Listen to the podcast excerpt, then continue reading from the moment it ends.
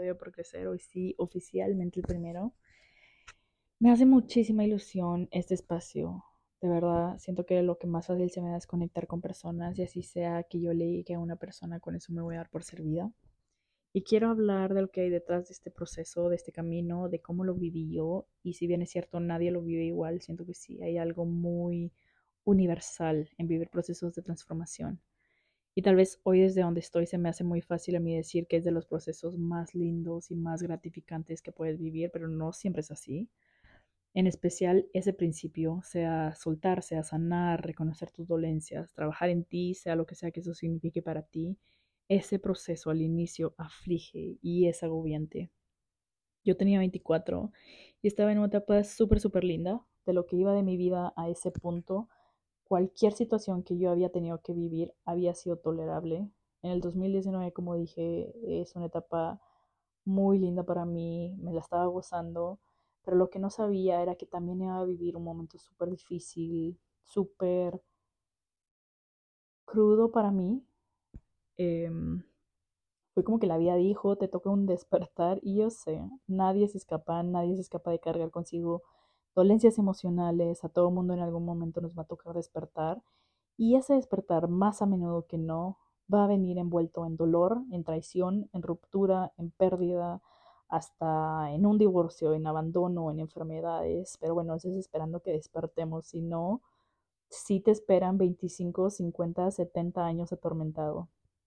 Beret es un cantante y creo que tiene una frase súper linda que dice, el fallo es tener un problema y nunca aprender. Así que pues eso la idea es aprender y despertar.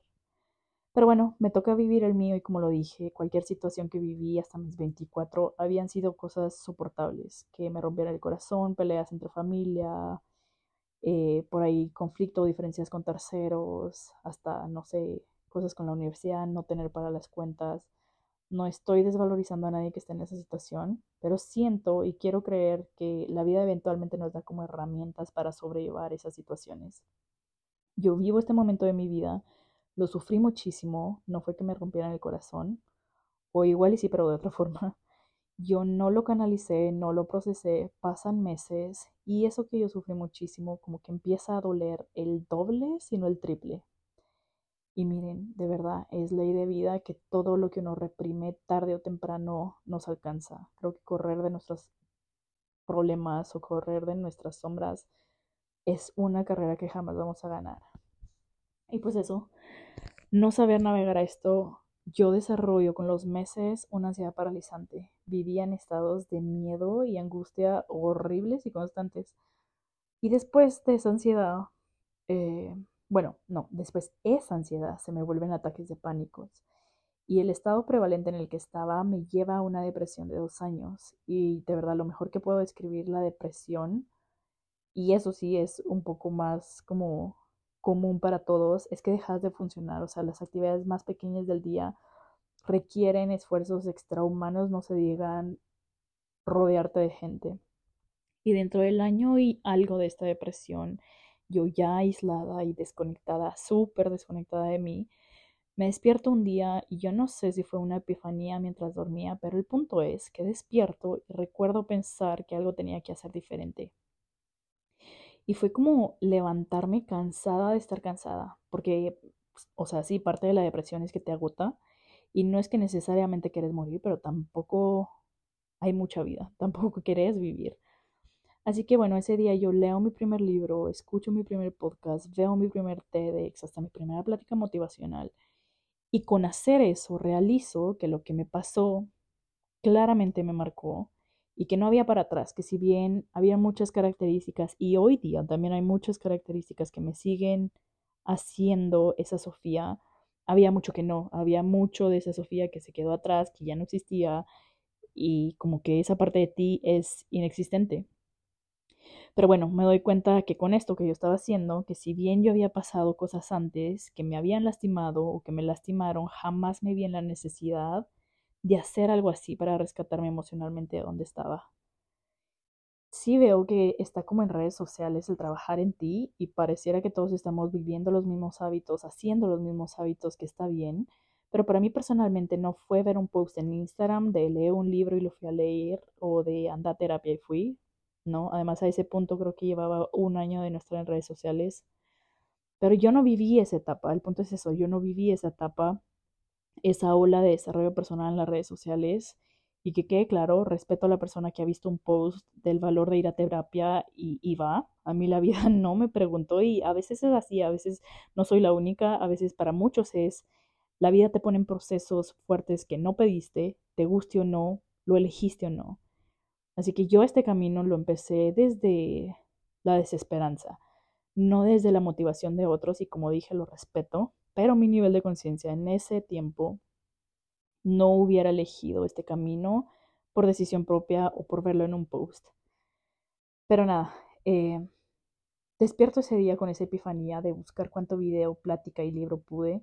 Y ese día para mí marca un antes y un después. No porque mágicamente la ansiedad y la depresión se vaporizan, no, sino porque de, de ese dolor que me aguanté un año y algo, ese día, ese dolor, yo lo vivo diferente después de estar en un estado anímico, como que por primera vez canalizo ese sentimiento de tristeza de otra forma. Lo canalizo por medio de la lectura, por medio de escuchar, eh, escuchar videos, escuchar personas, de leer artículos y como que empiezo a darle a la tristeza otras maneras de salir.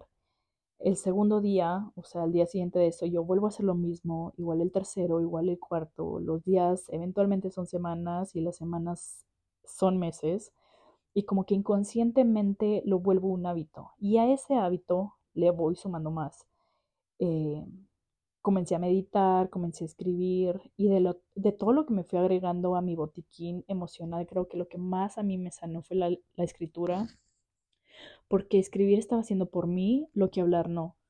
Bueno, no que lo estaba compartiendo tampoco, pero siento que cuando tú quieres compartir algo, y, eso, creo que a nivel inconsciente fue eso, que cuando tú quieres compartir algo y es una experiencia con demasiado shame o con cualquier sentimiento de culpa, sí o sí tú reduciste tu experiencia para,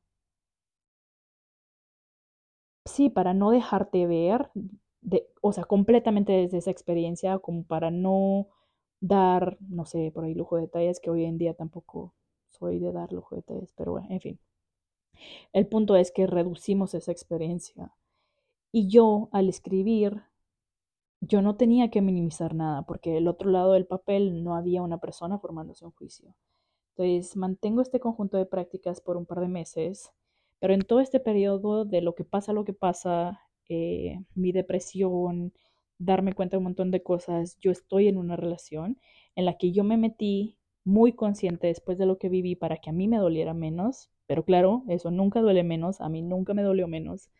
Yo cumplo 25 años, al mes termino esa relación y se me destapan un montón de heridas más, porque claro, al ponerle yo fin a esa relación, quedo yo. ¿Y dónde quedo yo? Ya me tocaba a mí verme a mí. Entonces se me empiezan a magnificar vacíos y vacíos que seguramente ya estaban en la relación, pero ahora que estoy fuera, ya no hay con quien no sentirlos.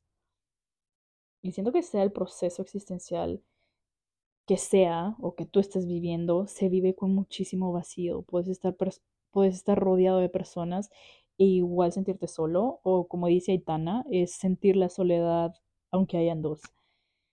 Pero también es verlo desde es solo donde existe un vacío que coexisten los espacios y que coexisten y se abren las posibilidades recuerdo una de las tantas llamadas a mi mejor amigo de Guate.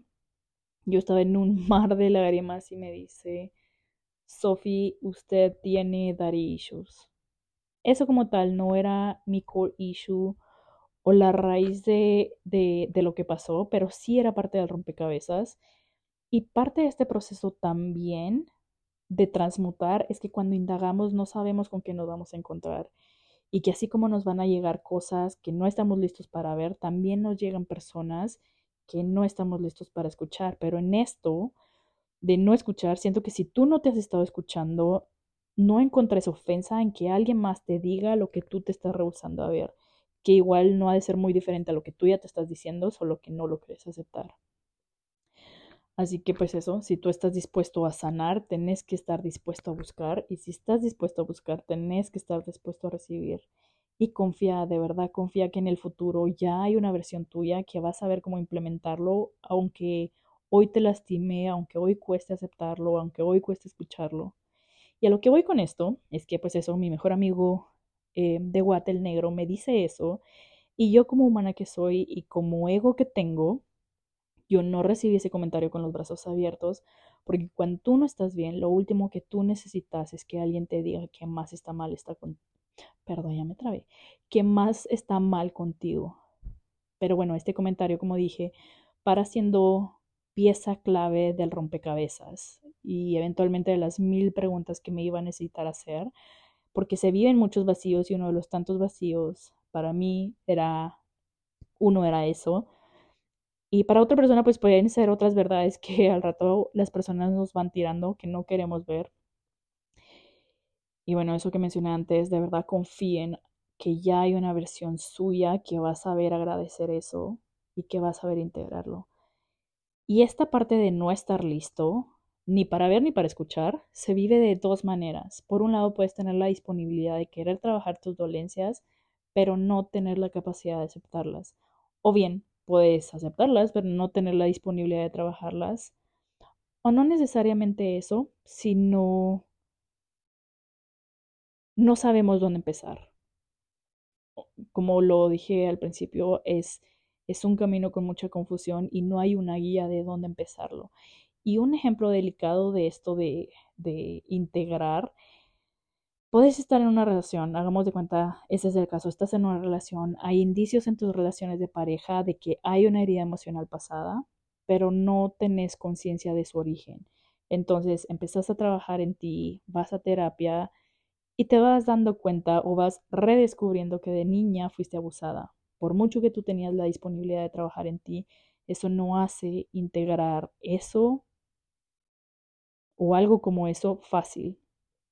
Y por el otro lado, em, podrías encontrarte con respuestas a, o sea, ahora que estás indagando, sabes de dónde vienen tus dolencias emocionales, podría ser que tu mamá te abandonó, que alguien te rechazó, entonces ya hay alguien a quien echarle la culpa y se vale, de verdad es válido al principio, pero al final del día esa experiencia habita en ti, esa emoción habita en ti. Tú podrás echarle la culpa a Raimundo y al mundo, pero si esa emoción de abandono, de rechazo y de abuso vive en ti, esa emoción es tuya. Por ende va a ser tuya de sanar, tuya de trabajar, por injusto que te parezca. O sea, por injusto que sea que alguien te lo hizo y ahora tú lo estás trabajando.